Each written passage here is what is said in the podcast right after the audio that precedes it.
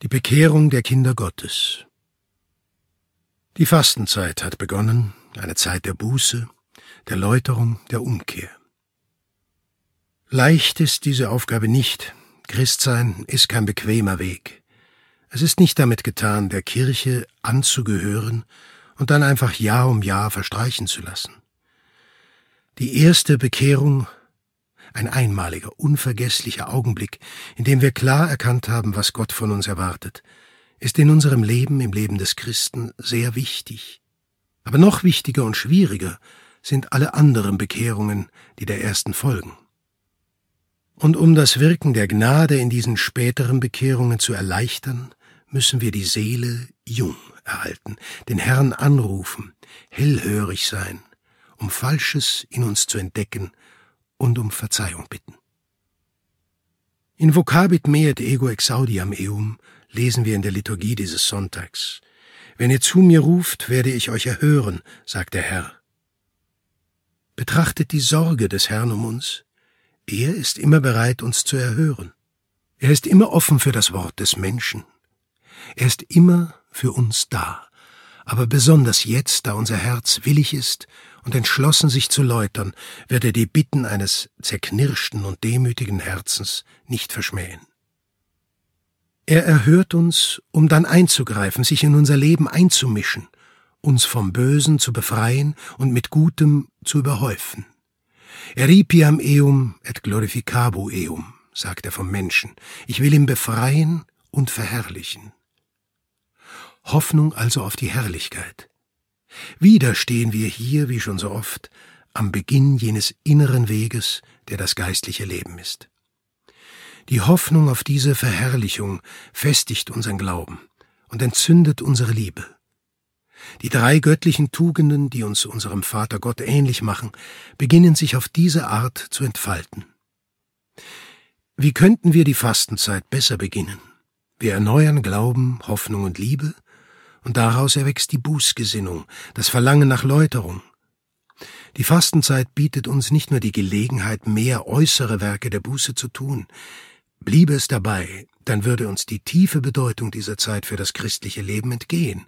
Denn diese äußeren Werke müssen, wie gesagt, aus dem Glauben, aus der Hoffnung und aus der Liebe entstehen. Qui habitat in adiutorio altissimi, in protectione Dei Cieli commorabitur im Schutz des Allerhöchsten zu wohnen, mit Gott zu leben, darin liegt die kühne Sicherheit des Christen. Unser Herz wird sich nur dann mit Frieden erfüllen, wenn wir uns davon überzeugen, dass Gott uns erhört und für uns da ist. Aber mit Gott zu leben ist auch ein Wagnis, denn der Herr will nicht teilen, er will alles.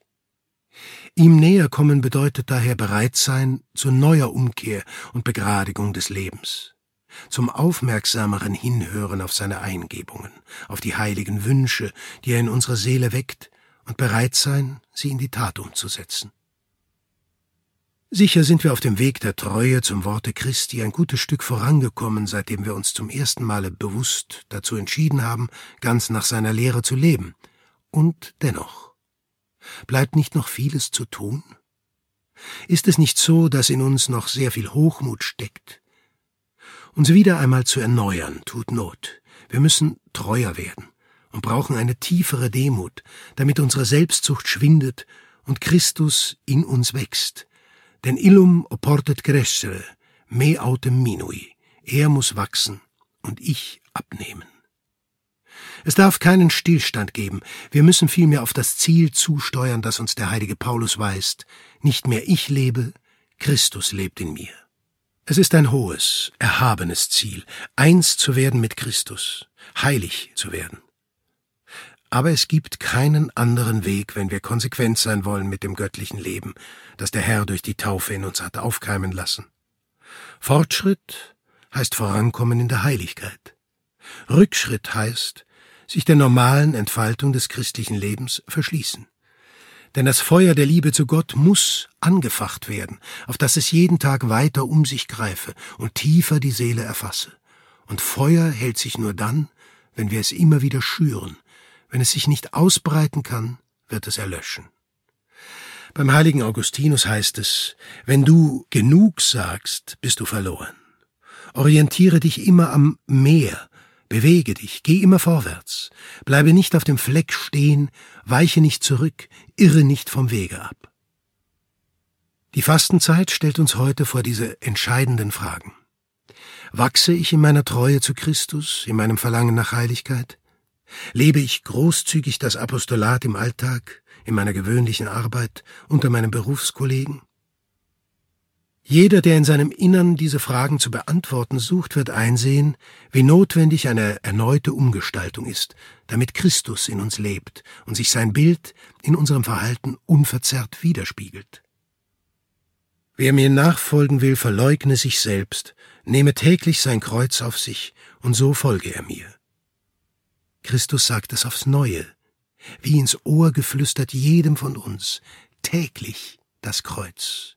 Nicht nur in Zeiten der Verfolgung, schreibt der heilige Hieronymus, oder wenn sich die Möglichkeit zum Martyrium bietet, sondern in jeder Situation, mit jedem Werk, jedem Gedanken und jedem Wort müssen wir verneinen, was wir vorher waren, und bekennen, was wir jetzt sind, denn wir sind wiedergeboren in Christus.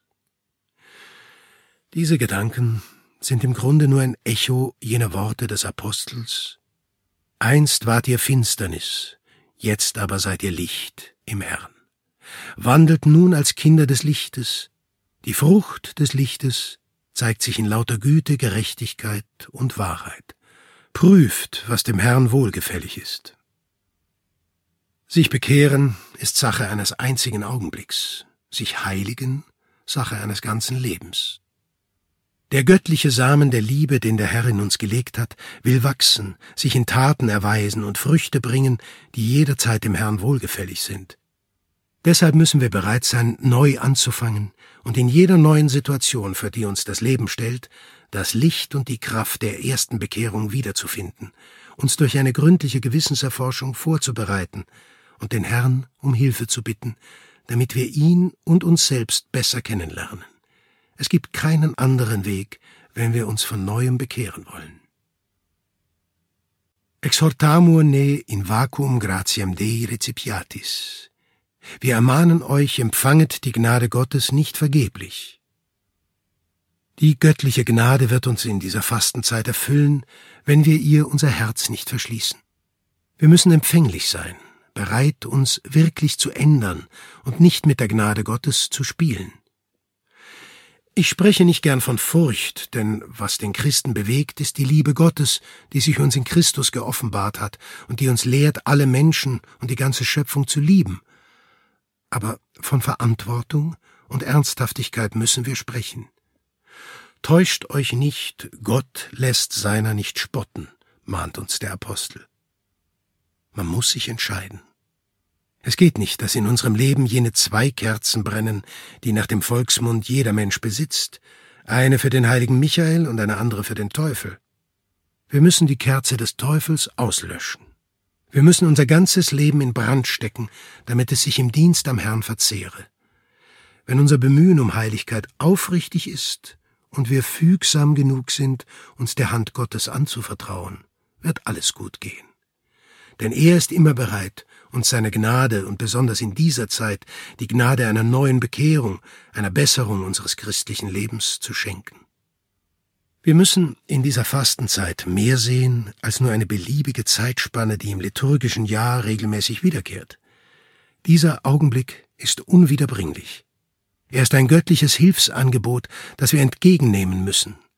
Der Herr tritt an unserer Seite und erwartet von uns, hier und jetzt, dass wir uns ernsthaft ändern. Ecce tempus acceptabile, ecce dies salutis. Seht, jetzt ist die rechte Zeit, seht, jetzt ist der Tag des Heils. Aufs Neue hören wir den liebevollen Ruf des guten Hirten. Ego vocavite nomine tuo. Er ruft einen jeden von uns bei seinem Namen, wie es jene zu tun pflegen, die uns lieben. Die innige Liebe Jesu zu uns lässt sich nicht in Worte fassen. Betrachtet mit mir dieses Wunder der Liebe Jesu. Da ist der Herr, der uns begegnen will und am Wegrande wartet, damit wir ihn nicht übersehen können. Er ruft einen jeden von uns persönlich zu sich und spricht mit uns über unsere Angelegenheiten, die auch die seinen sind. Er schenkt uns reuevolle Einsicht, macht uns großzügig und weckt in uns den Wunsch, treu zu sein und uns seine Jünger nennen zu können. Dieser innige Anruf der Gnade klingt wie ein liebevoller Vorwurf, der uns merken lässt, dass der Herr uns in all der Zeit, in der wir ihn schuldhaft aus dem Blick verloren haben, nicht vergessen hat. Christus liebt uns mit der unermesslichen Liebe, zu der nur sein göttliches Herz fähig ist. Seht, wie er es bekräftigt. Zur rechten Zeit erhöre ich dich, am Tage des Heiles helfe ich dir. Er verheißt dir die Herrlichkeit, seine Liebe, und schenkt sie dir im rechten Augenblick. Er ruft dich.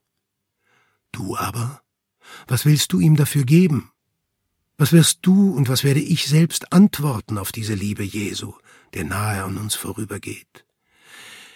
Ecce dies salutis. Jetzt haben wir den Tag des Heiles vor uns. Der Ruf des guten Hirten erreicht uns. Ego vocavite nomine tuo. Ich habe dich bei deinem Namen gerufen. Und wir müssen antworten, Liebe mit Liebe vergeltend, ecce ego quia vocasti me. Du hast mich gerufen, hier bin ich. Fest entschlossen, diese Fastenzeit nicht spurlos dahinfließen zu lassen wie Wasser über Granit. Ich will mich durchtränken lassen, mich bekehren, mich erneut dem Herrn zuwenden und ihn lieben, wie er geliebt werden will. Du sollst den Herrn, deinen Gott, lieben mit deinem ganzen Herzen, mit deiner ganzen Seele und mit deinem ganzen Gemüt. Der heilige Augustinus sagt dazu, Was von deinem Herzen bleibt noch, womit du dich selbst lieben könntest? Was bleibt von deiner Seele, was von deiner Vernunft? Ex toto heißt es. Totum exigit te qui fecit te. Der dich schuf, er verlangt alles von dir. Wenn Gott seine Liebe so bekräftigt, bleibt uns nichts anderes übrig, als uns wie Menschen zu verhalten, die Gott lieben. In omnibus exhibiamus not met ipsus sicut Dei ministros erweisen wir uns in allem als Diener Gottes. Wenn du dich so verhältst, wie er es will, dann wird sich das Wirken der Gnade in deinem Berufsleben zeigen, in der Arbeit, im Bemühen, das Menschliche auf göttliche Weise zu tun, gleichgültig, ob es sich um große oder kleine Dinge handelt, denn durch die göttliche Liebe gewinnen sie alle eine neue Dimension. Wir dürfen aber in dieser Fastenzeit nicht vergessen, dass es nicht leicht ist, Gott wirklich zu dienen. Folgen wir weiter dem Text des heiligen Paulus, den uns die Kirche an diesem Sonntag vorlegt, und achten wir auf die Schwierigkeiten. In allem erweisen wir uns als Diener Gottes, durch große Standhaftigkeit in Trübsal, Not und Bedrängnis, bei Schlägen, in Gefangenschaft und bei Aufruhr, in Mühen, Nachtwachen und Fasten, durch Reinheit und Erkenntnis, durch Langmut und Güte, durch den Heiligen Geist und aufrichtige Liebe, durch Wahrhaftigkeit und Gottes Kraft, durch Waffen der Gerechtigkeit zu Schutz und Kraft. In den verschiedensten Augenblicken des Lebens, in allen Situationen, müssen wir uns als Diener Gottes verhalten und uns bewusst sein, dass der Herr bei uns ist und wir seine Kinder sind. Stets müssen wir vor Augen haben, dass der Herr einen göttlichen Samen in unser Leben eingesenkt hat und entsprechend handeln. Diese Worte des Apostels sollten euch mit Freude erfüllen, denn sie sind eine unverbrüchliche Bestätigung eurer Berufung als gewöhnliche Christen, die mitten in der Welt leben und alle Mühen, Arbeiten und Freuden mit ihren Mitmenschen ihresgleichen teilen. Alles das sind Wege Gottes. Der Herr bittet euch um nichts anderes, als dass er in jedem Augenblick als seine Kinder und Diener handelt. Aber nur dann werden die gewöhnlichen Lebensumstände zu einem göttlichen Weg, wenn wir wirklich umkehren und uns hingeben. Denn der heilige Paulus spricht eine harte Sprache. Er sagt dem Christen ein schweres Leben voraus, voller Wagnisse und in ständiger Anspannung. Es ist eine Entstellung des Christentums, aus ihm einen bequemen Weg machen zu wollen. Aber ebenso wäre es eine Entstellung der Wahrheit, dieses tiefe, ernste Leben, das alle Bedrängnisse der menschlichen Existenz kennt, als ein Leben voller Angst, Bedrückung und Furcht darzustellen. Der Christ ist ein Realist. Er lebt einen übernatürlichen und zugleich menschlichen Realismus, der alle Schattierungen des Lebens wahrnimmt, den Schmerz und die Freude, eigenes und fremdes Leid, die Sicherheit und das Verzagen, die Großzügigkeit und den Hang zum Egoismus. Der Christ kennt alles das und stellt sich allem, mit menschlicher Festigkeit und mit der Stärke, die er von Gott empfängt. Die Fastenzeit erinnert uns an die 40 Tage, die Jesus in der Wüste als Vorbereitung auf die Jahre seines öffentlichen Wirkens verbrachte, die im Kreuz gipfeln und in der österlichen Herrlichkeit. 40 Tage des Gebetes und der Buße. An ihrem Ende steht jenes Ereignis, das uns heute das Evangelium der heiligen Messe vor Augen führt, die Versuchungen Christi. Eine geheimnisvolle Szene, die wir Menschen vergeblich zu verstehen suchen. Gott erlaubt dem Bösen, ihn zu versuchen. Aber wir können uns ihr betrachtend nähern und den Herrn bitten, uns die Lehre verstehen zu lassen, die sie enthält. Jesus Christus wird versucht. Die Überlieferung erhält diese Szene mit der Überlegung, dass der Herr, um uns in allem Beispiel zu sein, auch die Versuchung auf sich nehmen wollte. So ist es, denn Christus war in allem Mensch wie wir, die Sünde ausgenommen. Nach vierzigtägigem Fasten, währenddessen er nur Kräuter, Wurzeln und etwas Wasser zu sich genommen hatte, so dürfen wir uns das wohl vorstellen, verspürt Jesus Hunger, wirklichen Hunger wie jedes andere Geschöpf. Und als der Teufel ihm vorschlägt, Steine in Brot zu verwandeln, weist unser Herr nicht nur die Nahrung zurück, nach der sein Leib verlangt, sondern widersetzt sich einer viel größeren Versuchung, sich der göttlichen Macht zu bedienen, um sozusagen ein persönliches Problem zu lösen. Ihr werdet es in den Evangelien bemerkt haben. Jesus wirkt keine Wunder um des eigenen Vorteils willen. Er verwandelt das Wasser in Wein für das Brautpaar in Kana. Die Brote und Fische vermehrt er, um die hungrige Menge zu speisen. Doch sein Brot verdient er sich während langer Jahre mit seiner Hände Arbeit und später auf seinen Wanderungen durch Israel lebt er von der Hilfe derer, die ihm nachfolgen. Der heilige Johannes berichtet, dass Jesus, als er nach einer langen Wegstrecke den Brunnen von Sichar erreicht hat, seine Jünger in ein Dorf schickt, um Lebensmittel zu kaufen. Als eine Samariterin kommt, bittet er sie um Wasser, weil er kein Schöpfgefäß hat. Sein vom langen Weg ermüdeter Körper spürt die Anstrengung. Andere Male sucht er den Schlaf, um wieder zu Kräften zu kommen. Hier zeigt sich die Großzügigkeit des Herrn, der sich erniedrigt und vorbehaltlos die menschliche Natur angenommen hat. Er bedient sich nicht seiner Macht als Gott, um Schwierigkeiten oder Anstrengungen zu umgehen. Er lehrt uns, genügsam zu sein, die Arbeit zu lieben und jene noble, göttliche und menschliche Haltung zu schätzen, die alle Folgen der Hingabe auf sich nimmt. Als der Teufel bei der zweiten Versuchung dem Herrn vorschlägt, sich von den Zinnen des Tempels hinabzustürzen, lehnt es Jesus abermals ab, sich seiner göttlichen Macht zu bedienen. Christus ist nicht aus auf Eitelkeit, Prunk oder Schauspiel, auf nichts, was seine Göttlichkeit missbrauchen könnte für Eigendünkel oder Selbstruhm. Jesus will den Willen des Vaters erfüllen, ohne der Zeit vorzugreifen und ohne den Zeitpunkt für ein Wunder vorwegzunehmen. Vielmehr will er Schritt für Schritt den harten Weg der Menschen gehen, den liebenswerten Weg des Kreuzes. Ganz ähnlich die dritte Versuchung. Ihm werden Königreiche, Macht und Ehre angeboten.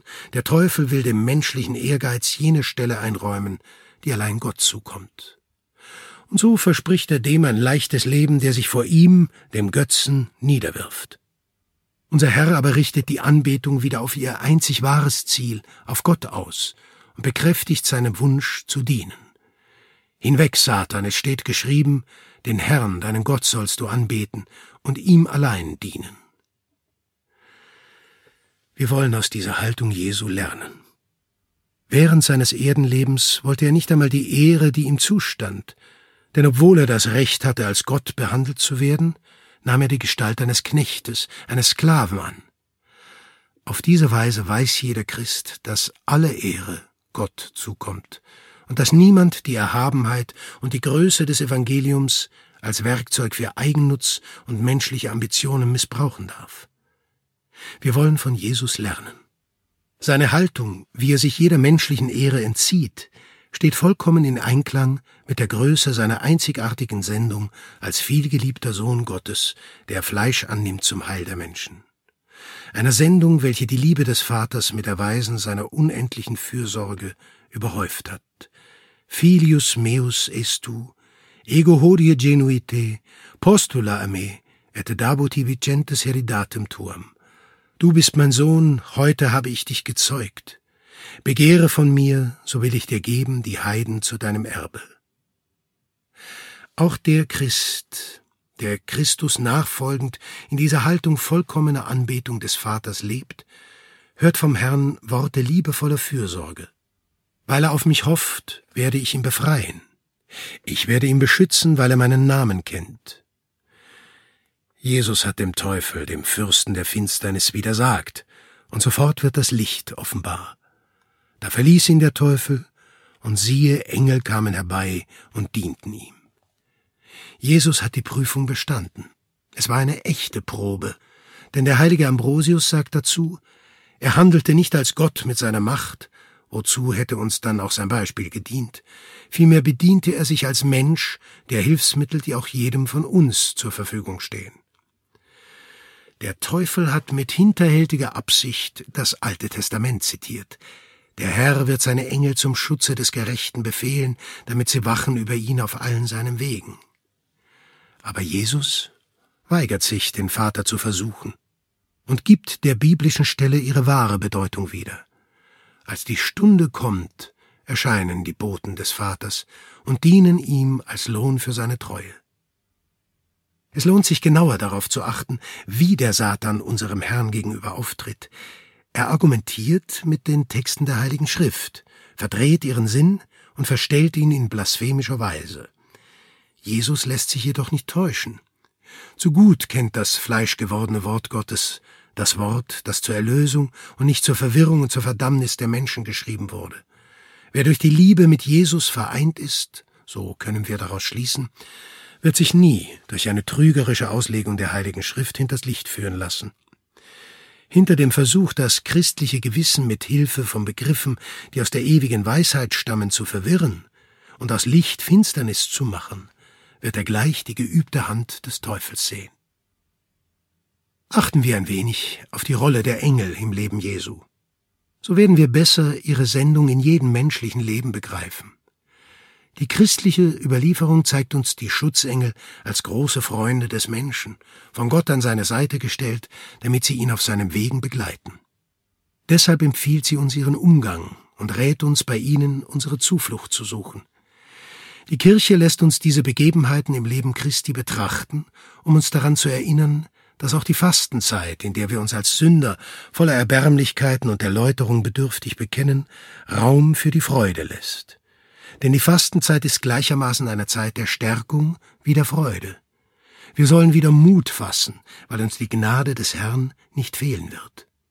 Gott wird uns zur Seite stehen und seine Engel senden, damit sie uns auf dem langen Weg Reisegefährten, weise Ratgeber und Mitstreiter bei allen unseren Unternehmungen sind. In manibus portabunt te Ne forte offendas ad lapidem pedem tuum, heißt es in dem Psalm weiter. Auf ihren Händen werden sie dich tragen, dass niemals dein Fuß an einen Stein du stoßest. Der Umgang mit den Engeln will gelernt sein. Wende dich jetzt an sie. Sag deinem Schutzengel, dass das gnadenbringende Wasser der Fastenzeit nicht spurlos an deiner Seele vorübergeflossen ist, dass es deine Seele ganz durchdrungen hat, weil dein Herz zerknirscht ist. Bitte sie, deinen guten Willen vor den Herrn zu tragen, diesen guten Willen, den die Gnade aus unseren Erbärmlichkeiten keimen ließ, wie eine Blume aus dem Dunghaufen. Sancti Angeli Custodes Nostri, defendete nos in proelio, ut non periamus in tremendo judicio. Heilige Schutzengel, verteidigt uns im Kampfe, auf dass wir im Schreckensgericht nicht zugrunde gehen. Wie lässt sich dieses vertrauensvolle Gebet erklären? Diese Überzeugung, dass wir im Kampf nicht untergehen werden. Daraus, dass wir von einer Wirklichkeit überzeugt sind, die mich immer wieder aufs Neue tief ergreift, unsere Gotteskindschaft. Der Herr, der uns in dieser Fastenzeit um Bekehrung bittet, ist kein tyrannischer Herrscher, und kein strenger, unversöhnlicher Richter. Er ist unser Vater. Er spricht uns auf unsere mangelnde Großzügigkeit, auf unsere Sünden und Fehler an, dies aber, um uns davon zu befreien und uns seine Freundschaft und seine Liebe anzubieten. Unsere Umkehr vollzieht sich mit Freude, denn im Bewusstsein unserer Gotteskindschaft wissen wir, dass wir heimkehren zum Haus des Vaters. Der Geist des Opus Dei gründet auf der Gotteskindschaft. Alle Menschen sind Kinder Gottes. Ein Kind kann sich jedoch sehr verschieden seinem Vater gegenüber verhalten. Wir müssen uns bemühen, Kinder zu sein, die begreifen, dass der Herr in seiner Liebe zu uns als seinen Kindern will, dass wir in seinem Hause wohnen, inmitten dieser Welt, dass er dafür gesorgt hat, dass wir zu seiner Familie gehören, dass er alles mit uns und wir alles mit ihm teilen, dass wir diesen familiären und vertrauensvollen Umgang mit ihm haben, der uns erlaubt, wie ein kleines Kind um alles zu bitten, selbst um den Mond. Ein Kind Gottes begegnet dem Herrn als seinem Vater. Sein Umgang ist weder liebedienerische Unterwürfigkeit noch höfische Ehrerbietung. Es ist ein Umgang voll Aufrichtigkeit und Vertrauen. Gott nimmt nicht Anstoß an den Menschen. Gott wird unser nicht überdrüssig wegen unserer Treulosigkeiten. Unser himmlischer Vater verzeiht jede Beleidigung, wenn nur der Sohn umkehrt und sich ihm wieder zuwendet, wenn er bereut und um Verzeihung bittet. Unser Herr ist so sehr Vater, dass er sogar unserem Verlangen nach Vergebung zuvorkommt und uns mit ausgebreiteten Armen entgegengeht, um uns seine Gnade zu schenken. Ihr könnt euch selber überzeugen, dass ich nichts erfinde. Erinnert euch doch nur an jenes Gleichnis, das uns der Sohn Gottes erzählt, um uns die Liebe des Vaters im Himmel begreiflich zu machen. Das Gleichnis vom verlorenen Sohn. In der Schrift heißt es, Schon von weitem sah ihn sein Vater und ward von Erbarmen gerührt, er eilte ihm entgegen, fiel ihm um den Hals und küsste ihn. Das sind Worte der Heiligen Schrift. Er küsste ihn. Er überhäuft ihn mit Küssen. Kann man noch menschlicher sprechen? Kann man noch einprägsamer die väterliche Liebe Gottes zu dem Menschen beschreiben? Einem Gott gegenüber, der uns entgegeneilt, können wir nicht stumm bleiben. Wir werden mit dem heiligen Paulus sagen, Abba, Pater, Vater, mein Vater. Denn er, der doch der Schöpfer des Alls ist, legt keinen Wert auf klingende Titel, ihm kommt es nicht auf feierliche Bekundungen seiner Herrschaft an. Er hat es gern, dass wir ihn Vater nennen, dass wir dieses Wort freudig auskosten. In gewisser Weise ist das menschliche Leben eine ständige Heimkehr ins Haus unseres Vaters. Heimkehr durch die Reue, diese Bekehrung des Herzens, die dem Wunsch, uns zu ändern, in sich schließt, den festen Entschluss, unser Leben zu bessern, und die sich daher auch in Werken des Opfers und der Hingabe äußert. Wir kehren heim ins Haus unseres Vaters durch das Sakrament der Vergebung, indem wir unsere Sünden bekennend Christus anziehen und so seine Brüder werden, Glieder der Familie Gottes. Gott erwartet uns wie der Vater im Gleichnis mit ausgebreiteten Armen, obgleich wir es nicht verdienen. Unsere Schuld spielt keine Rolle. Wie beim verlorenen Sohn zählt allein, dass wir unser Herz öffnen, Sehnsucht nach dem Hause des Vaters haben und uns freuen über die Gabe Gottes, durch die wir Kinder Gottes heißen und es tatsächlich sind, obwohl wir so oft der Gnade nicht entsprechen. Wie merkwürdig ist die Fähigkeit des Menschen, die herrlichsten Dinge zu vergessen und sich an das Geheimnis zu gewöhnen. In dieser Fastenzeit wollen wir erneut daran denken, dass ein Christ nicht oberflächlich sein darf. Auch wenn er ganz mit seiner gewöhnlichen Arbeit beschäftigt ist, mit Aufgaben überhäuft und in dauernder Anspannung wie alle anderen Menschen, muss der Christ zugleich doch ganz in Gott geborgen sein, da er Kind Gottes ist. Die Gotteskindschaft ist eine herrliche Wahrheit, ein tröstliches Geheimnis. Sie erfüllt ganz unser inneres Leben, denn durch sie lernen wir, mit unserem himmlischen Vater umzugehen, ihn kennenzulernen, ihn zu lieben. Sie gründet unseren inneren Kampf auf die Hoffnung, und sie ist es schließlich, die uns die vertrauensvolle Einfachheit kleiner Kinder schenkt. Mehr noch, gerade weil wir Kinder Gottes sind, schauen wir mit Liebe und Bewunderung auf alle Dinge, die aus der Hand des göttlichen Vaters und Schöpfers stammen. Auf diese Weise leben wir kontemplativ inmitten der Welt und lieben diese Welt. Die Liturgie der Fastenzeit verdeutlicht die Folgen der Sünde Adams im Leben der Menschen. Adam wollte kein guter Sohn Gottes sein und lehnte sich gegen ihn auf. Gleichzeitig hören wir aber auch ständig den Widerhall des Felix culpa, selige, glückbringende Schuld, das die ganze Kirche in der Osternacht singen wird. Als die Fülle der Zeit gekommen war, sandte Gott seinen eingeborenen Sohn in die Welt, damit er den Frieden wiederherstelle. Der Sohn erlöste uns Menschen von der Sünde und Adoptionem filiorum reciperemus, damit wir Kinder Gottes würden, befreit von der Sünde und befähigt zur Teilnahme am Leben der heiligsten Dreifaltigkeit. Und so hat er diesen neuen Menschen, dieses Pfropfreis der Gotteskinder befähigt, die gesamte Schöpfung von der Unordnung zu befreien und in Christus alles zu erneuern, der ja alles mit Gott versöhnt hat. Zeit der Buße also.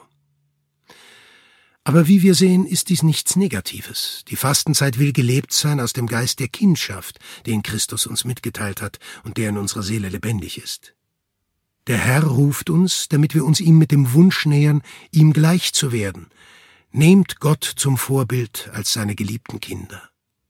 So können wir demütig, aber kraftvoll an dem göttlichen Plan mitwirken, zu einen, was getrennt ist, zu retten, was verloren ist, zusammenzufügen, was durch den sündigen Menschen aus den Fugen geraten ist, zu einem guten Ende zu führen, was verfahren ist, und die gottgewollte Eintracht der ganzen Schöpfung wiederherzustellen.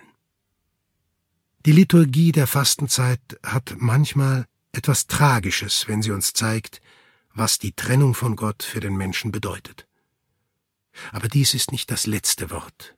Das letzte Wort spricht Gott. Und es ist das Wort seiner erlösenden und erbarmenden Liebe und deshalb das Wort unserer Gotteskindschaft. Deshalb wiederhole ich heute mit dem heiligen Johannes, seht, welch eine Liebe uns der Vater erwiesen hat, wir heißen Kinder Gottes und wir sind es. Kinder Gottes, Brüder des fleischgewordenen Wortes, von dem es heißt, in ihm war das Leben und das Leben war das Licht der Menschen. Wir sind Kinder des Lichtes, Brüder des Lichtes, Träger des einzigen Feuers, das ein menschliches Herz zu entzünden vermag. Ich schließe jetzt und setze die heilige Messe fort.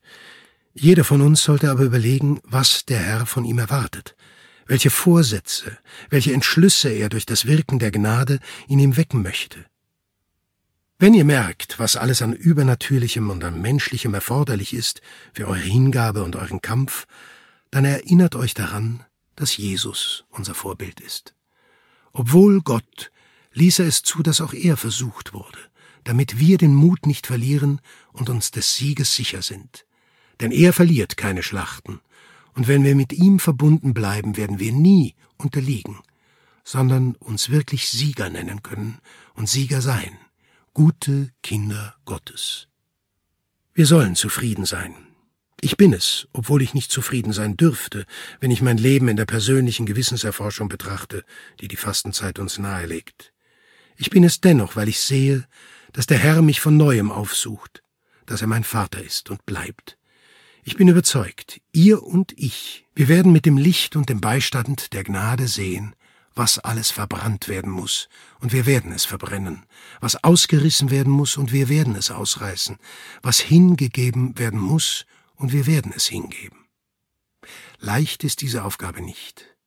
Aber uns leitet ein Motiv, auf das wir nicht verzichten dürfen und nicht verzichten können.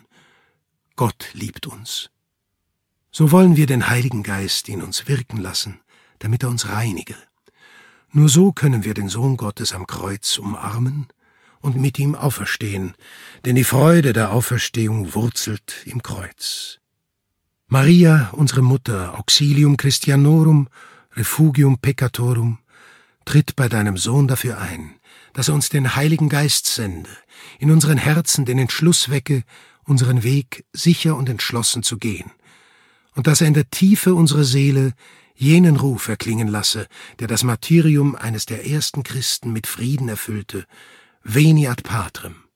Komm, kehr heim zu deinem Vater, der auf dich wartet.